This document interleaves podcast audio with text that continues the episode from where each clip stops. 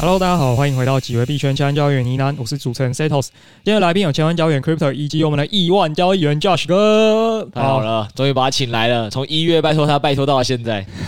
别别这么说，别这么说。那前面还是要说一下，如果是第一次收听本节目的听众呢，可以去听一下新手系列，里面有新手特辑，可以快速了解各个赛道，譬如说 L1 平台币、比特币、跟 FT、GameFi 相关分析以及部位控制，还有我们投资实力的复盘检讨。相信听完相关集数以后，你对于整个币圈会有更全面的认识。在收听今天的节目，会比较了解今天的主题。好，那今天我们总共有三个主题哦。第一个，我们要来专访一下我们亿万交易员 Josh 哥到底如何打单的呢？那第二个主题是百币交易所 Apex 即将上币，我们对于这个项目有如何的评估？那是不是值得去参与呢？好，第三个主题喜上加喜哦。我们本周许多群友中了这个 Moonbird 月鸟啊，不知道大家这一周有没有跟着暴富呢？那以及我们新增的一个全赛道玩家 Tony 哥一起来服务大家，包括我们这个千万交易员 Podcast 听众以及我们呢喃猫社群呢，都会有更多的、更广泛的资讯。那最重要的，我们今天要来送钱了，感谢这个欧亿干爹，大家记得听到最后，我们本周要来直接送大家红包啦。好，那我们直接切入第一个主题，Josh 哥。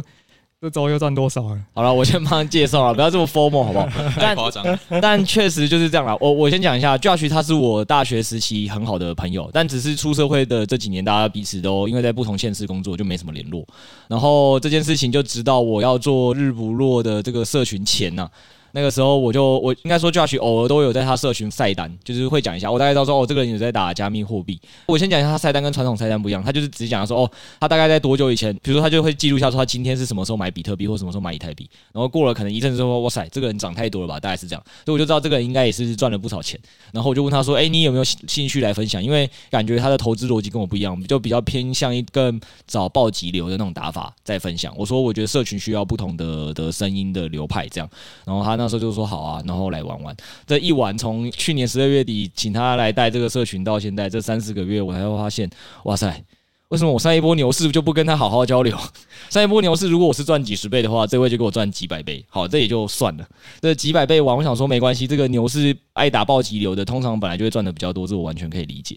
然后他最近给我最狠的是三月九号，其实我相信大部分社群朋友都有玩啦，就是 GNT 那一单。但是应该 GNT 那一单很少有人可以从就是 IEO 那一天到现在打到三点八块都还抱着，然后有多浮夸呢？他那一单的收入大家都很常笑说什么 NFT 项目方只要没良心的话就可以很赚钱，没有，真的会打单的人才叫赚钱。他打 GNT 一单的收入超过整个呢喃猫项目方的这个 NFT 发行价，顺便加版税收入哦。对，那这么强的这个。打单的人就很想请他来跟大家分享自己的一个交易思路，所以你要不要先跟大家，哎，就 Josh 跟大家分享一下，说你这个 GNT 到底是怎么从 IEO 的第一天就开始决定要打这个项目，然后打这项目到你一路这样子抱着到三点多，因为我们这中间一定很多人都会自己都笑开玩笑啊，说被洗出去嘛，卖飞，但实际上就是很多人都会有一个自己可能觉得哎该停利喽，恐高喽，但这些东西你都是怎么去观察？就是哎这些东西其实都可能是更好的。我见你中间还有一直合约不断在加仓嘛。哎，也不是不断加仓，就你不定期还会用合约去加仓，在一个比较好的点位去做。那这些东西你是怎么做观察的？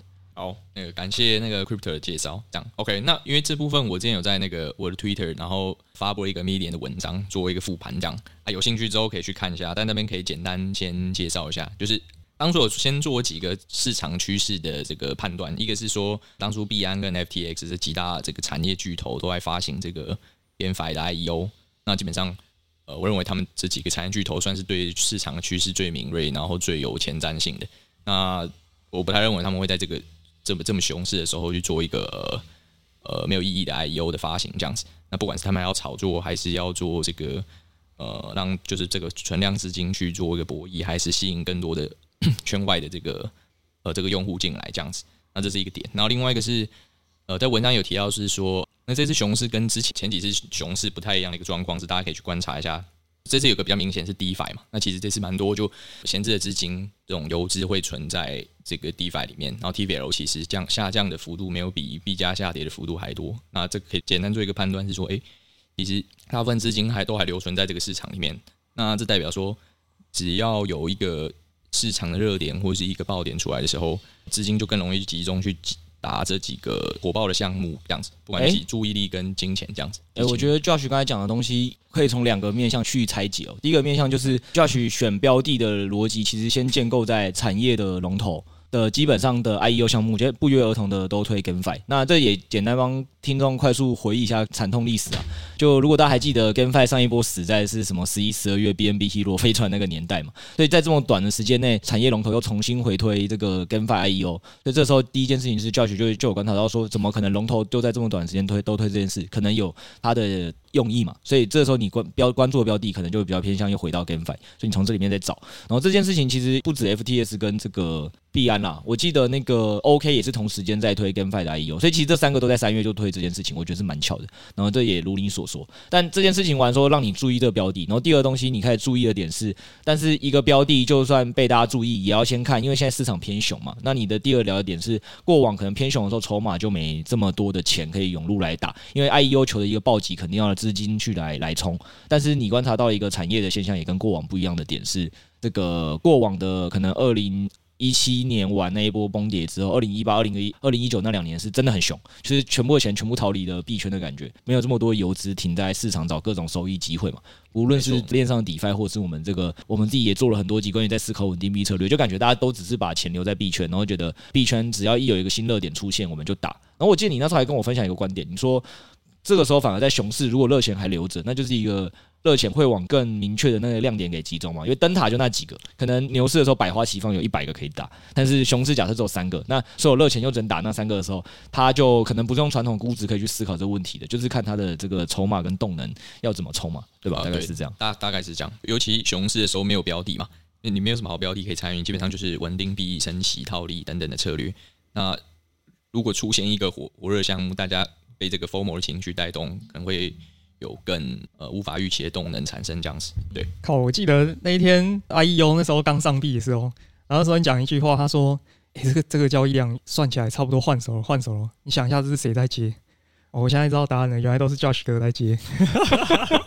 没有啊，哎、讲真的，这倒是真的，那时候也蛮神奇的，因为我记得第一课的时候，这个 G N T I U 一开始其实只有 Setos 有去参与，其他人都忙到忘记参与。然后那时候教学在对面吃饭的时候，这个 Setos 还说：“哎、”这个 GNT 的 I U 终于上了，然后教学就好奇说：“哎，你你借我来拿来看一下。”结果观察了好像四到五分钟吧。那个不但价格非常有撑嘛，你好像有简单去算了一下量，对，然后你就直接跟也讲了嘛，就是刚刚那句恐怖的发言，就是这么大的换手量，肯定是所有人的筹码已经被换过一波了。所以其实它可能是一个后面更多的大户是有意愿去冲的一个项目嘛。对，那这部分要不要再跟听众再描述更多或还原这个你当初是怎么去观察这件事？OK OK 可以可以，哎，就是反正这次就专门讲这个币啦，可能之后有其他策略再可以再讨论这样子。OK，那时候 GNT 其实有都有先事先做基本的那个基本面的研究，包含说游戏机制啊、团队啊、社群啊、玩法啊，然后这个社群的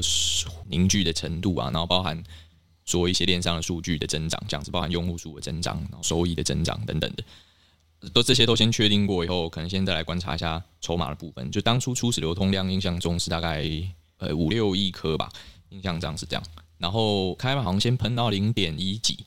那当然不急着进，反正那个一开始波动非常的大，所以也不不急着在短期进场这样子。OK，然后但大致在零点一五一三的时候，稍微开始趋缓了，那但也没有这个大幅的下跌这样子。然后那时候先判断可以先考虑做进场这样子，因为刚包包含刚才 Setos 就提到了一些换手量的部分这样子。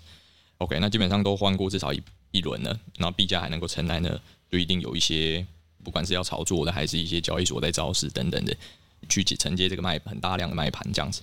OK，那对啊，哎、可是下一步我也就是我觉得更多听众其实这一步开始会好奇的点是，所以其实第一波可能你就有先观察到这个 GNT 可以打，大部分人没有嘛。但后来市场越来越热，越来越多人都知道这项目之后，应该全市场没有人不知道 GNT 这项目可以打。但 GNT 有一个很可怕的过程。就他有一阵子上下刷起，严重到我都怀疑，搞不好你开网才是在这段时间策略最赚的。那这中间你到底都是怎么去选择？就没有大幅停利，然后卖飞，或是你记得你还有在合约刚上线的时候再大加仓一次，这些东西都是怎么在判断的？OK，我觉得好几个因素啊。那第一个，首先呃，首先这个项目我是本身是看好，因为我还有做这种像是 VC 比较风险投资流派的操作的方法之一这样子。那首先这个基本面我觉得过，然后就这个项目我是愿意长报的。OK，那。但是它可能波动很大，所以我会这种项目我会分两个两种仓位来打，一个就是基本呃就现货仓位抱着，除非有一些等于说团队的操作失误，或者说是用户数的大幅下滑等等的这些呃基本面的改变才会出场。那另外一部分就会打比较激进的这个合约单的操作这样子，就一半一半。哎、欸，我问个问题哦、喔，啊，因为你本身也有在使用这 Stephen 吗？那你在用这个 App 的过程，也加深你对它的信念吗？呃、欸，理论上是是啊是啊是啊，因为基本上。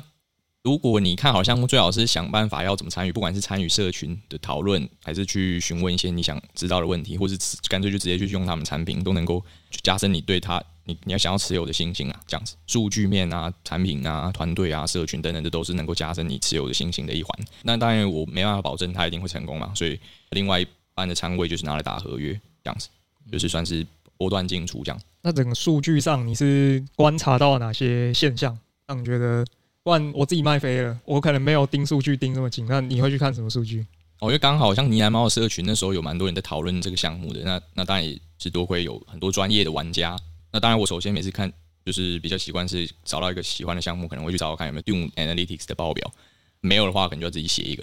啊。但是至少有现成的是最好了。这样，所以你也有办法自己写去捞那些资料，对不对？有一个就是它应该不太算不算太难，反正就是一些 SQL 的那个查询这样。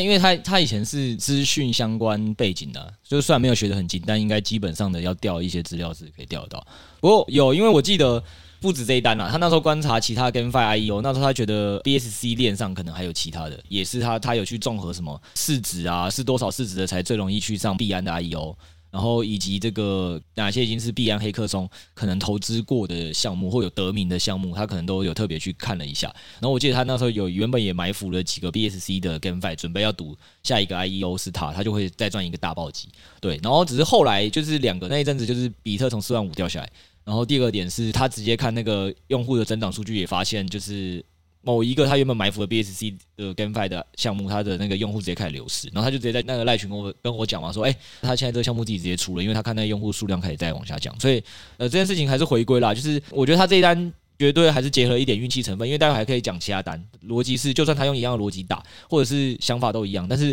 这个项目到底能不能出圈的这么漂亮，价格能不能被追涨的这么高，我觉得还是。不一定啊，所以这个可以请他再再分享其他单，因为他其实 A P 也有赚嘛，然后 CTS 也有赚嘛，就基本上很多他他他他都有赚到，但我觉得 GNT 是最漂亮的啦，所以这这个东西是待会都可以再分享。但 Josh，你刚才还还有一个问题没有回答我，就关于那个合约的，因为大部分的人在合约刚上线的时候，我记得那个资金费率负到，就是感觉是所有人都已经觉得它高到应该恐高要空它，只有你还有六 A 两个人说，哎，现在冲进去做多赚这个资金费率，然后还可以再赚一档涨势，很爽。就是你你怎么会跟大部分的人嗯就是做空那？些人反着看，那个逻辑到底是什么？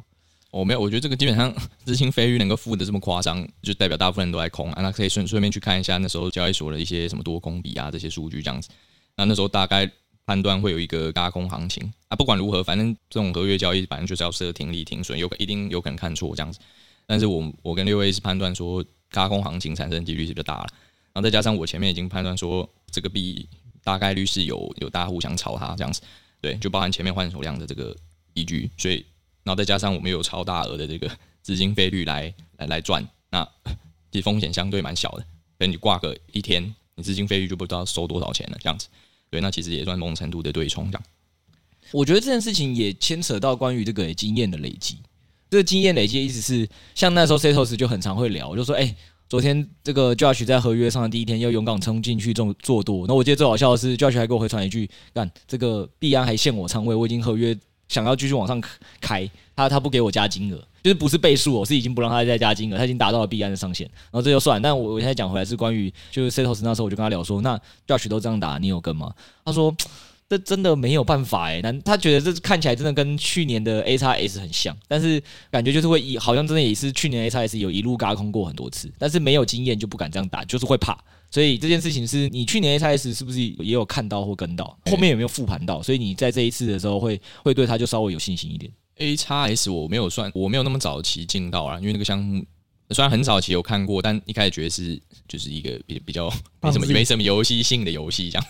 对，所以那时候对他没什么，没有去花时间研究它这样子啊。但是后来就所以后面就只有合约的追涨几个小波段而已这样子。对啊，可我意思就是说，像 Setos 他就不敢做后面的合约追涨。就是我觉得这就是后面的那个经验分析。你有没有看过一种那种大的轧空行情在上演过？然后你如果有成功追进去过，不论上次的金额大或小了，但我觉得那个成功经验会敢让你在这次遇到一个新的题目的时候，你会比较敢勇于去做单尝试。不是说他一定会赚嘛，但是就是呃，你首先有这个背景后，你比较敢做，然后二，你可能也会对它的停损的位置要怎么去抓，比较有一个背景的经验。那现在包括结合了你这次 GNT 有这个经验之后，我觉得就是你未来可能 maybe 在做对做做这种超级大暴击的东西的时候，你就更敢去抓它的这个停损的，因为这个风暴比很好嘛。讲实话，是啊，反正这段时间我记得啦，可能从三月到这这段时间一个月时间，因为行情一直上上下下。然后，但是你前前后后大概也看了十五十六，可能跟我聊了十五十六个项目，我觉得有。呃，我先跟听众提醒一件事情，这蛮危险的是 Josh 的这个打法，就是今天分享的打法。呃，他当然有一些比较偏基本面的打法是还好，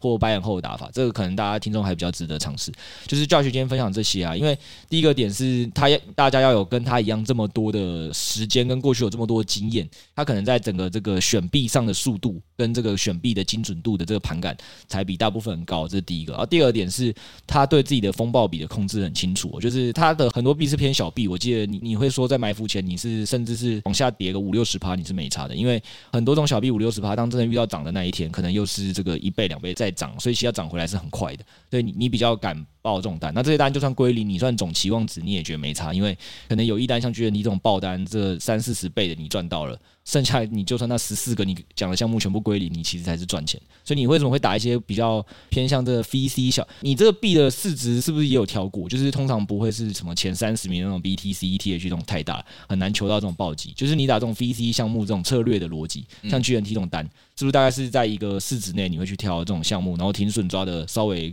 宽一点？对啊，我觉得这边好像有点误会一下。VC 那个投资流派那是另外一环啊，这个 GNT 这部分。也有一点这个性质，但是它主要还是在包含后面动能交易的打法，所以我刚才说有两个部分的仓位在操作这个标的这样子。对，嗯，哦，没有，我我这边只是想要跟听众提醒一下，就是不要单纯听到，哎，我今天 Josh 来跟大家发讲一下 GNT 怎么赚，然后很好赚，然后赚几十倍，所以以后看到这种什么费率很负的时候，我就要进去做多，然后嘎空那些散户，就是这些事情没有那么的容易复制。我们今天请他聊，只是也跟大家分享说，哎，因为这其实应该是大部分的人身边比较少能接触到的案例，所以我请他分享一下。有兴趣的人可以去可能稍微学习跟模仿，但实务上其实大家要先记住几个关键点，包括他到底当初是怎么选那些币的，其实他都有他自己的产业知识。然后包括 C 投资刚很惊讶说，哈，原来你打动能还会顺便去上网那个用程式爬资料，其实这些基本面的这个观察还是他有在做的。对，然后再来就是他可能打了十几个币的时候，他都很明确知道他的这个投资体系是，就算这些项目下滑五十趴，他都要可能就是心要很坚定的，要么止损，要么不止损，这是他在一开始都先想好的。然后这些东西都最后是有算过期望值，就是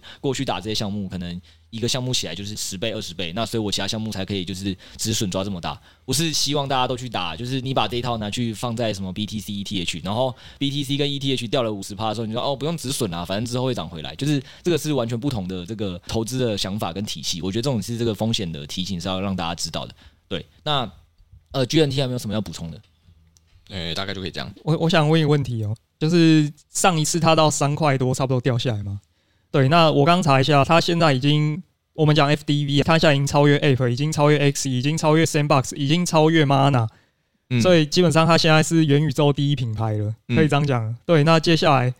你会怎么样观察这个？你到底要不要跑？诶、欸，目前我觉得 FDV 对我来说，其次，FDV 我觉得是一个当这个币没有 FOMO，没有任何 hype 情绪的时候的一个，就是回归真正本质价值的时候才会开来考虑 FDV 这样子。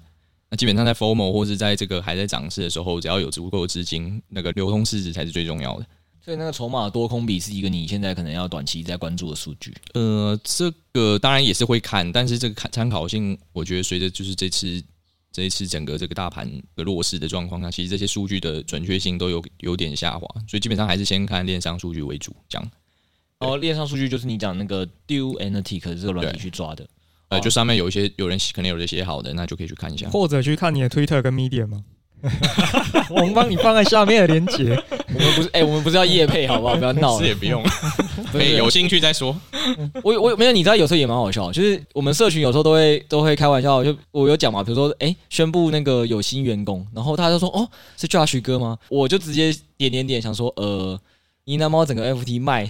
都不过他打一单 GND 的获利，你觉得我？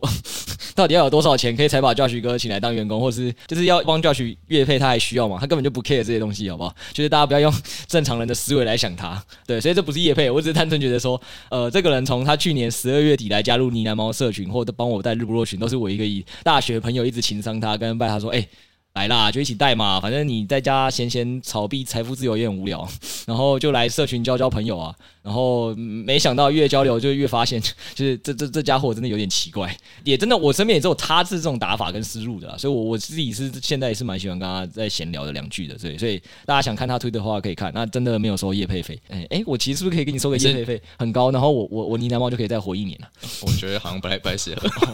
好了好了，对啊，所以这不是叶配啦，那真的真的纯粹就是请朋友上来分享啊，我觉得听众可能对这种也是好奇，对对对，因为你身边可能接触不到，那我觉得也不要造神，就是逻辑是这样，就是我知道你打了十四十五个项目，这中间其实也有蛮多项目，可能是遇到大盘不好的时候，也是有让你跌个四五十趴，也是有的。对，那甚至包括很多你新项目，就算看对档次，也没有 GNT 这么漂亮，因为 GNT 就是有一个结合天时地利人和的一件事嘛。那最近你好像也有在三十块左右时候发现 FXS 啊，这一两周有跟大家讲一下说，哎，可以真的慢慢进场了。那因为这个币就相对还没没算喷太多嘛，就二三十趴，就蛮好奇这个就可以来跟大家分享一下说，哎，是不是是跟这个 GNT 用同样的思路找到了一个这样子的币？那 FXS 这个币你又怎么埋伏跟观察？OK OK，因为今天只是比较算采访，也没办法讲很清楚整个整个投资体系或是操作策略，但是可以大概提一下，就是。FX 这个标的啊，就是因为前阵子是有一个那个 Curve 的 Four Pool 这个提案，然后包含这个几个 Confex 的这个大户，包含什么 Luna 的创办人啊，FX 的创办人，Olympus DAO 的创办人等等，都持有蛮大的 Confex。那他们想要一起打造一个属于算稳的联盟的联盟，然后是一个最大的稳定币的流动池这样子。因为它相对比较复杂，所以可能大家看了就哦，那就这样 OK 跳过。反正现在 Curve 三破，大家最常用就是 USDC、USDT 带嘛，就这三个大家最常在用稳定币可以互换。那现在四破就等于是 USDC、USDT、Frax 加 UST。就等于把前面两个最多人在用的老大哥绑进来一起，大家一起开 party，然后再把他讨厌的竞争对手带给踢掉嘛。所以这个提案其实是 UST 跟这个 Fresh 一起联合提案的嘛。重点是那 Josh，比如说你看到这 Four Pro 的时候，因为其实 Four Pro 已经上线一段时间了，这在产业不是新鲜事，在四月初就上了。已经也过了一阵子，那你为什么在这个时间点才发现说，哎、它差不多是可以一体发酵了呢？这是第一个嘛。第二个点还是，那如果是这样，为什么不持续布局 Luna 就好？你要去布局这个 Face 这个项目？OK OK，这篇我大概十月初也有在 Twitter 提到，但是首先我是先观察市场的这个。趋势跟一些事件等等的，你要先知道这个东西是短期利多还是长期利多。OK，但我那时候判断是一个比较偏中长期的利多这样子。那市场能不能理解，或是能不能马上发酵，我不知道。但是至少你已经知道论述有机会往这边吹，那你就要把它列入待观察的标的。OK，我也没有马上进场。那当然，刚才那个 Crypto 提到说 Luna 这个 UST 啊，对对对，然后还有 Rex 这个币，还有可能 Confex 可能都是这整个生态比较强相关联的币。OK，那。那时候我就基本上这三个都拉进来做比较密切的关注，这样子，这边就会搭配技术线型的发动去做操作，这样子。因为首先论述在这边，资金可能也往这边跑，那在技术线型也也是这样子呈现的时候，对我来说就是一个 EV 非常高的进场的机会，这样子。对，不过就我邀请 Josh 分享原因，就是我觉得也要平衡大报道一下，因为我知道讲完一个 GNT 三四十倍，真的有点。可能会让大家太多人 FOMO，所以讲一个就是相对可能也是 Josh 同样在看，但不一定有涨幅这么多的一个单啊。可能昨天三十七到现在我们录制三十五左右，就觉得哎、欸、差不多了，这一单就比较符合正常人在熊市可以赚的报酬了。所以一直跟大家分享一下。但其实就是 Josh 每一单都有一个他的投资逻辑啊。反正有机会的话，还是可以时常邀请你来分享啊。因为毕竟也是采访，讲东西比较少。因为我记得前一阵子那时候 GNTAP 红的那一次，我记得好像你三月底吧，社群也敲网请你就是分享过一次，然后你跟六 A 举办了一次什么 ANA。长达两个小时，然后还被猫群直接写财富密码，就蛮好笑的。那场 ANA 我还不在，我是哎、因为你们好像凌晨一点讲的吧？我也是隔天才发现说，哎、怎么昨天有一场你跟那个六 A 的 ANA，然后直接我就看社群命名这个 ANA 叫财富密码，我就补听了一下，就听你讲讲 GNT，听你讲讲 Ape 这样，对啊，所以比较多的思路还是那时候要就是啊一两个小时的直接。Q&A 可能还是比较好啊，它可以只是一些解录精华，所以这个大家真的不要因为这 Josh 今天讲的这些东西就直接贸然的去抄作业或直接进行操作，我觉得是蛮危险。那风险提示到这边，那第二主题是比较回到我们平民起码可以参与的吧，就是最喜欢参与的就是 IEO 暴击了，因为通常 IEO 这个大部分都会有一个到四的一个预算，通常埋伏 IEO 都会有一个不错的胜率哦。然后再加上这是我们老朋友了，去年基本上每周都会发 IEO 的这个 buy 币，终于在这个亏位了大概是一个月左右发了这个 Apex IEO。那这部分好像这个 Setos 也略有观察一下，要不要先跟大家介绍一下这个 Apex 是一个什么样的项目？可能大家对这个 IEO 项目不太熟。Apex 它就是一个去中心化的衍生品协议，像这一类比较知名，可能像 DYDX 或是 Perpetual 这种协议。那我自己看了一下喔，它算是有主打几个特点啊，就是譬如说它的 ANN 池有有特别的设计过，那它一样也有协议控制价值，就是类似我们 OHN 在卖债券那一套。那我觉得技术层面。来讲，并不是我最主要会去关注啦。这种平台最重要还是有没有人去使用它嘛？那以及它出发的时候，这些筹码到底有多少？但其实我比较好奇，你们平常真的会去用这些去中心化的交易所来开合约吗？我是有稍微玩过啦，但是包含我觉得体验上现在还是没办法跟中心化交易所比，而且它的像中心化交易所，你可能哦有闲置资金的时候，你可以在同一个平台直接拿去做存款或什么 IEO 的操作，但链上就比较没有这种一一站式的服务服务这样子，嗯，对啊，所以其实我也是觉得蛮神奇的，就是尤其现在又在熊市的阶段发这个平台的话，可能长远来看的话，我觉得也不用那么复杂，就看说它到底这个使用人数上有没有什么样的成长啊。不过回到这个 IEO 来讲的话，它其实发行量是算蛮少的啊，就它初始流通量，它总颗数是十亿颗，但是它初始流通量只有占了大概一点五个 percent。那我大概看一下，基本上就是白币这边 IEO 发出去，以及它可能之前有一些活动做的空投啊，或者是它有卖一个 NFT。嗯，先岔开来讲这个 NFT 哈，我觉得这个 NFT 蛮有趣的，但现在它已经卖完了啦。就是它 NFT 的玩法机制有点像是在借鉴，哎、欸，你们有看那个鱿鱼游戏吗？哎、欸，有啊，有有。它那个机制蛮有趣的，大家可以看一下。它有点像是在鼓励大家把这个 NFT 留到最后。因为它这个 NFT 是有功能的，就是你烧掉可以换它的这个 Apex 币，但是它有一个很独特的算法来鼓励大家，因为由于游戏就是最后那个人才能够独拿所有的钱嘛。这个协议他发的 NFT，他就有点像在鼓励你最后一个把这个 NFT 烧掉换代币的人能够拿到最多的代币，而且最后一个烧的人他可以全部独拿，这个蛮屌的，我觉得可以去看一下。但是。现在其实价格有点高啦，可能比较难去买这样子。讲回来这个的话，其实它的发行总量不算多，那我可能自己会稍微看一下说，哦，先讲一下，我可能不太会去参与，因为他个人分配上限其实只有七千个 Apex，就是总量蛮少的啊。因为他这次有改规则，一个是你要去拿 Beats 币，一个是你要拿 USDT 币。那你拿 USDT 的话，你其实要用抽的。那你如果有闲钱的话，我就去抽一下其实无妨，就抽一下没什么关系，但是。现在叫我买，现在叫我买百币的话，我比较怕，比较怕当家人。所以，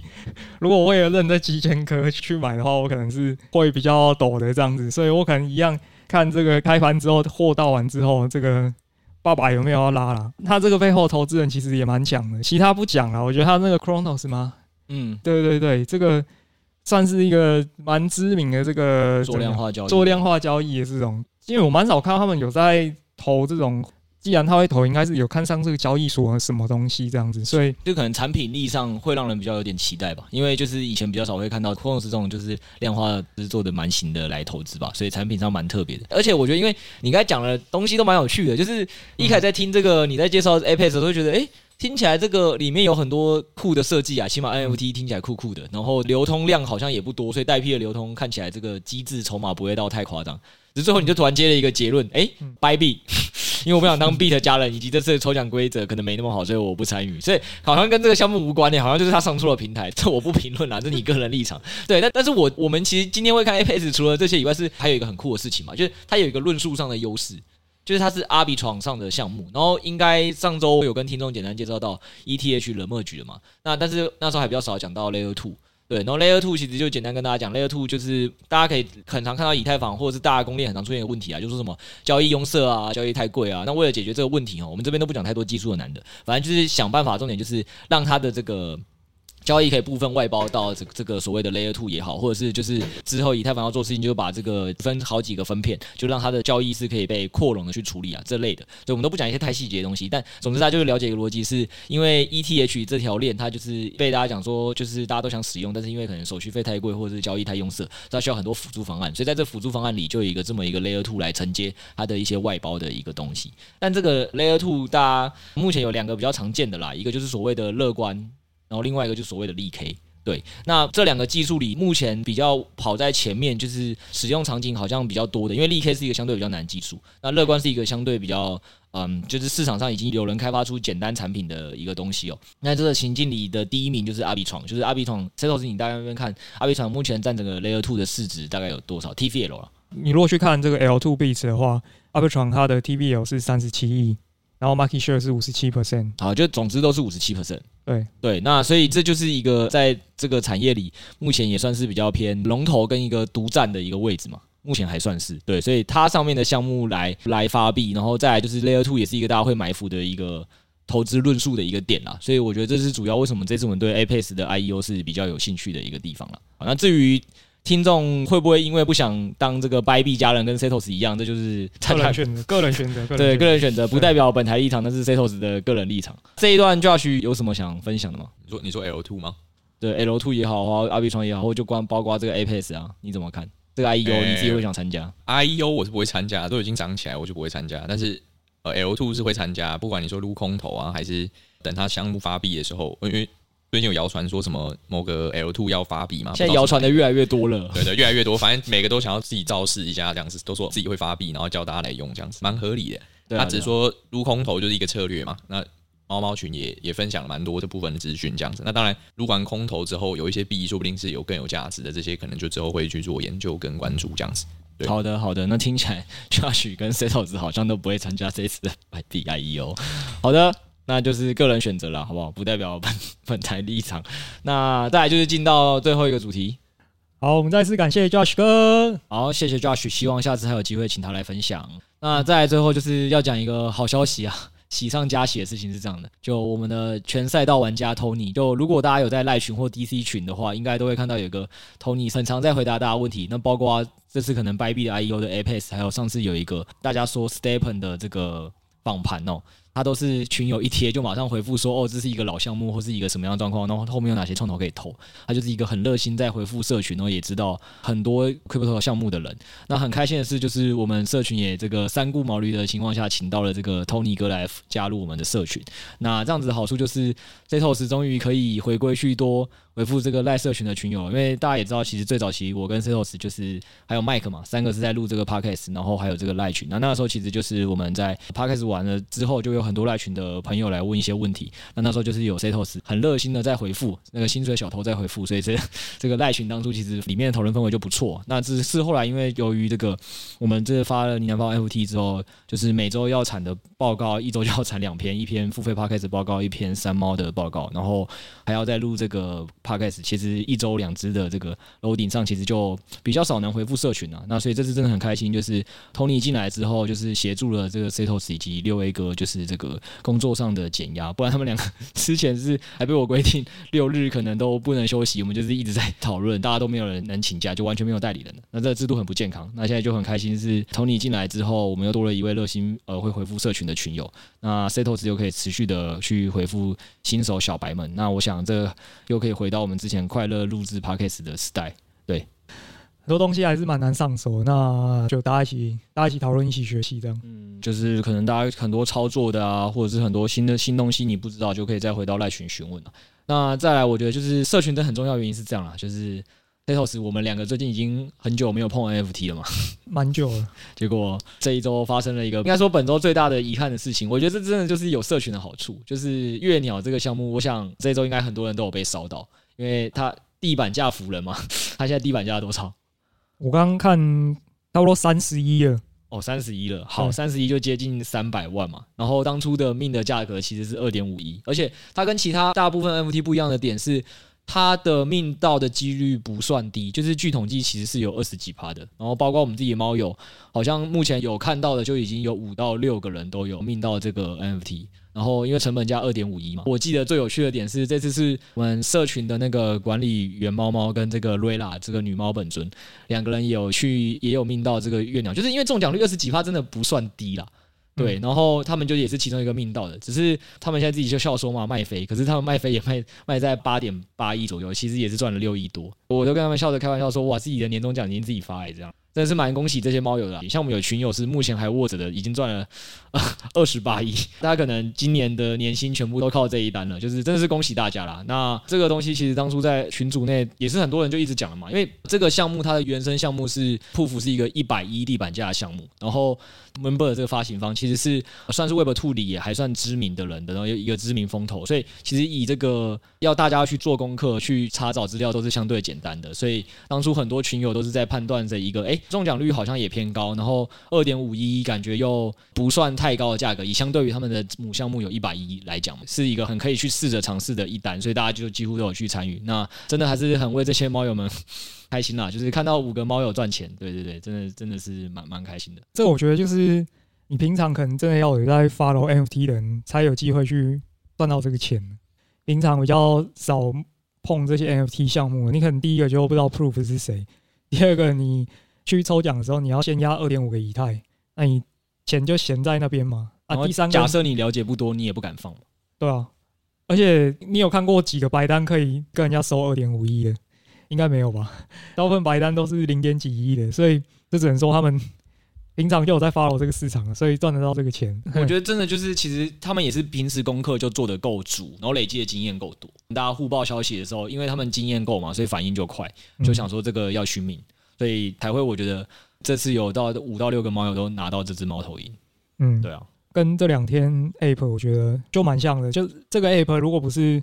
有在玩 NFT 的人，有在群里面喊的话，基本上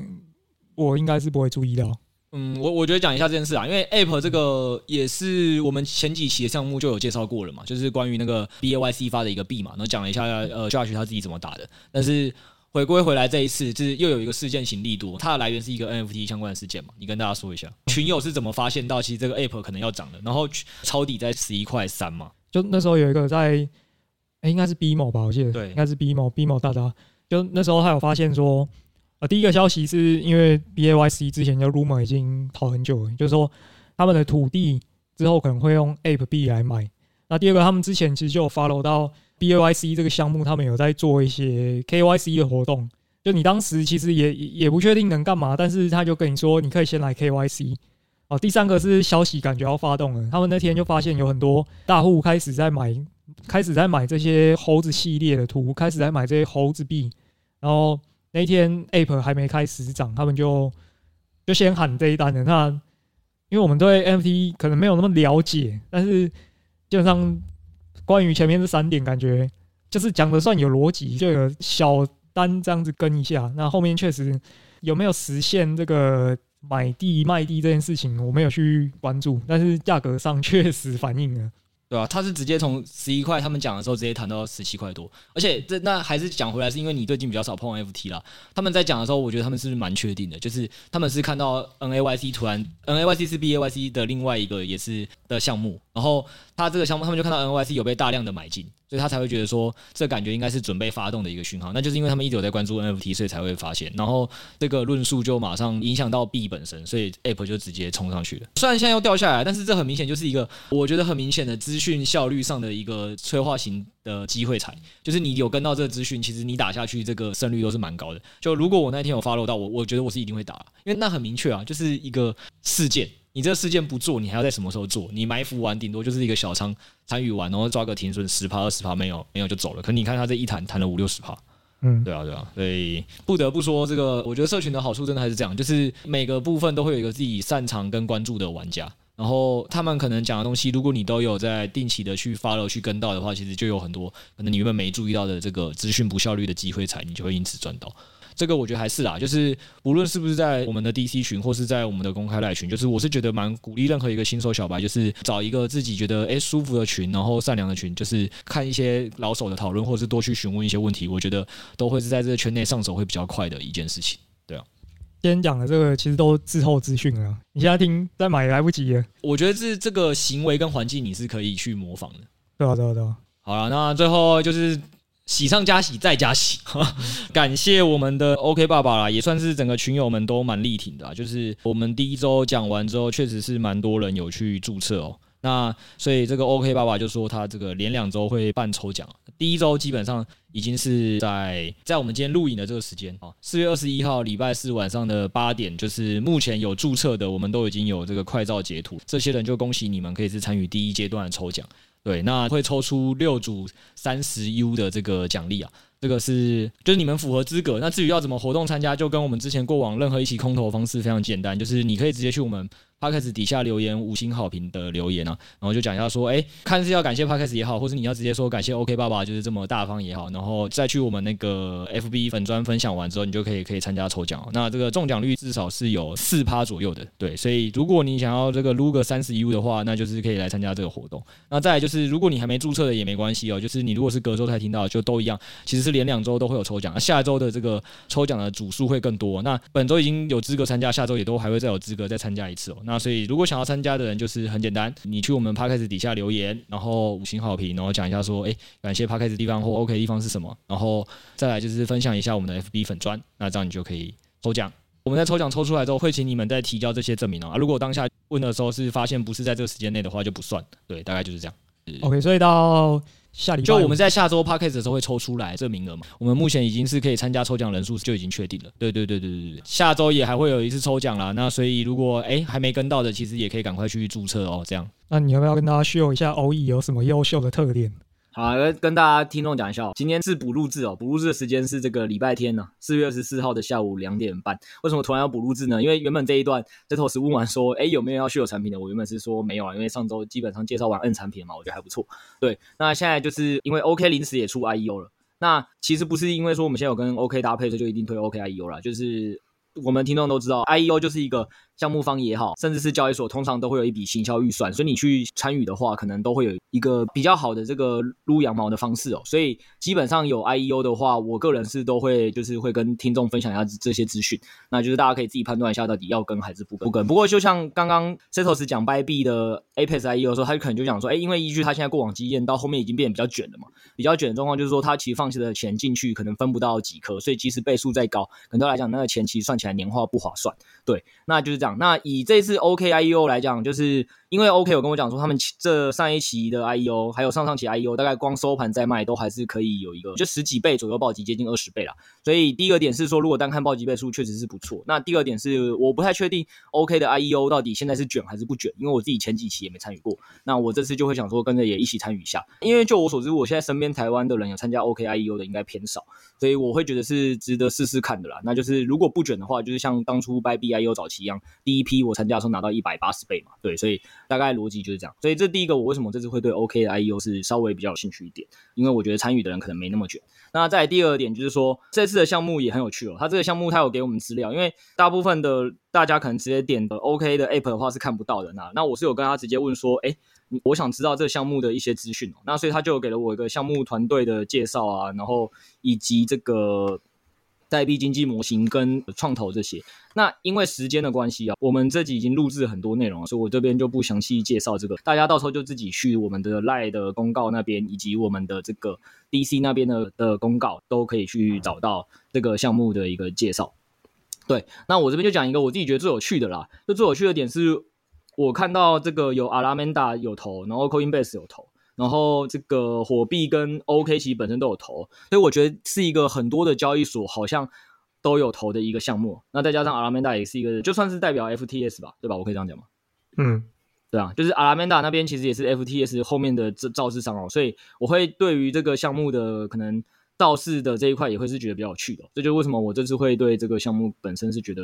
可以试试看小仓参与了。不过就是我我们最后节目还是要提醒大家，就是。IEO 到底好赚不好赚，就是牵扯到的最大问题，还是说现在它到底分配给你的颗数多或不多？所以我觉得大家就是小仓参与，先收集一下数据哦，也不需要真的说要非常大的金额下去玩，搞不好暴击不如你的预期，或分配的数量不如你的预期，这是第一个。那第二点是因为。OKIEO 参加的规则也跟 b y b 不一样 b y b 的 IEO 它就是所有人你只要有放，基本上都可以分配到嘛，只是量少跟量多。那像 FTS IEO 就是你要转到子账户，然后凭抽签，所以就每个交易所 IEO 玩法不一样。那 OKIEO 我看一下它参与条件，它参与条件是你要先完成 KYC two，完成 KYC two 的话才可以参加。据大家实测经验，好像这个东西一很快是一天以内。那第二点就是你在参加前，你的这三十天的累计交易量需要超过五千 USD，所以这个部分是大家要注意的。那再另外一个点就是他们有一个参与的那个分配的奖励的多寡是怎么决定的？就是看你的这连续三天的持仓，那是从四月二十五日开始起算，也就是说。今天听听我们节目的人，你如果今天开始就有去放的话，应该是可以完整参与满三天。那如果是明天后天参加，可能就比较尴尬。那其实这件事情我也已经有给 OK 的官方不止一次建议了，因为他们上次那一期 IEO，我就有跟他们建议说，诶，台湾的人是蛮乐意参与 IEO，但是为什么你们不不提早一点讲？那我们其实就可以去更了解项目之后，如果真的是好的项目，或是哪些东西需要注意，我们就可以跟听众讲嘛。听众的参与意愿其实也会比较高。他们现在就是有去跟他们更上面部门的长官有去做建议了啦，就是说，诶，台湾有这个需求，那他们可能未来会。延长，但不过目前就他们还是都是遵守这个官方规定哦，就是基本上这个行销期间是不会超过一周的，可能是有怕一些那个私底下先去有人先去布局跟拉抬出货的一个状况，所以这件事情就是有准时收听我们 这个节目的听众可能就比较有福了，就是如果你当天听到，那你就可以完全符合这个规定，那如果没有的话，那也没关系，我之前自己也没有参加过，所以我也不太确定说这次是不是一个好的。的一个暴击哦，那最后还有一件事情也是要提醒大家，就是因为你参加这些项目都是要买他们的币，那以 b y b 来讲，你就是买 BIT 这个币嘛，那所以以 OK 交易所来讲，你就要买 OK 币，但是因为这个 OK 币可能价格是会浮动的，所以你自己可以考虑说，如果你怕这三天价格浮动的太快，那是不是要做套保？那你如果要套保，你就再准备一份的钱拿去放空，让这个 OK 币的汇率风险是不会影响你的这个参与的，只是你的资金效用率就会降低，这个风险还是要提醒大家。那 Setos 那边有什么要补充吗？所以听起来，如果之前没有在 OK 这边做过交易的话，赶快先去刷量就对了，刷到五千再参与。对，但是我在猜哦，这个五千 U 的 USD 应该是可以用你买的 OKB 来算吧？看上面的规则是这样写的。那听起来就简单比较多嘛，就买 OKB 啊，再套保应该就五千了。嗯嗯，应该是。不过他这之前他应该有出给我们这个整理过的这种过往档期的报酬倍率，应该可以再付给大家。哦，那个也可以啊，那个也可以，但。嗯我还是要提醒大家啊，就是交易所都习惯会给你看暴击倍数，所以暴击倍数你通常都会觉得很高。但是就像 Setos 提醒大家一样，就是暴击倍数还要看你到底能分到多少。所以如果这个数量真的很少的话，你单看暴击倍数也是没有意义啦。对，大概是这样。反正这一次就参与看看嘛，下一周再跟大家分享这个结果是怎么样。嗯，对啊，而且因为这一次刚好也 Bybit IEO 同时进行嘛，下周录制节目的时候可以来比较一下，刚好这两个交易所最近来上的话，谁目前呢可能整体对资产的年化提升是比较多的。好，好，大概到这样，感谢欧易干爹。好，谢谢干爹，再次的感谢。对对对，那大家还是记得哦，就是干爹还是有送给大家那个光注册就会有抽三十 U 的活动，所以你如果这个有兴趣想要参与这三十 U 来撸的话，就是记得要去我们 Podcast 底下留言，然后五星好评哦，谢谢干爹，这样子好不好？那今天时间关系，我们就这样喽，大家跟大家说拜拜吧。好，大家拜拜，拜拜。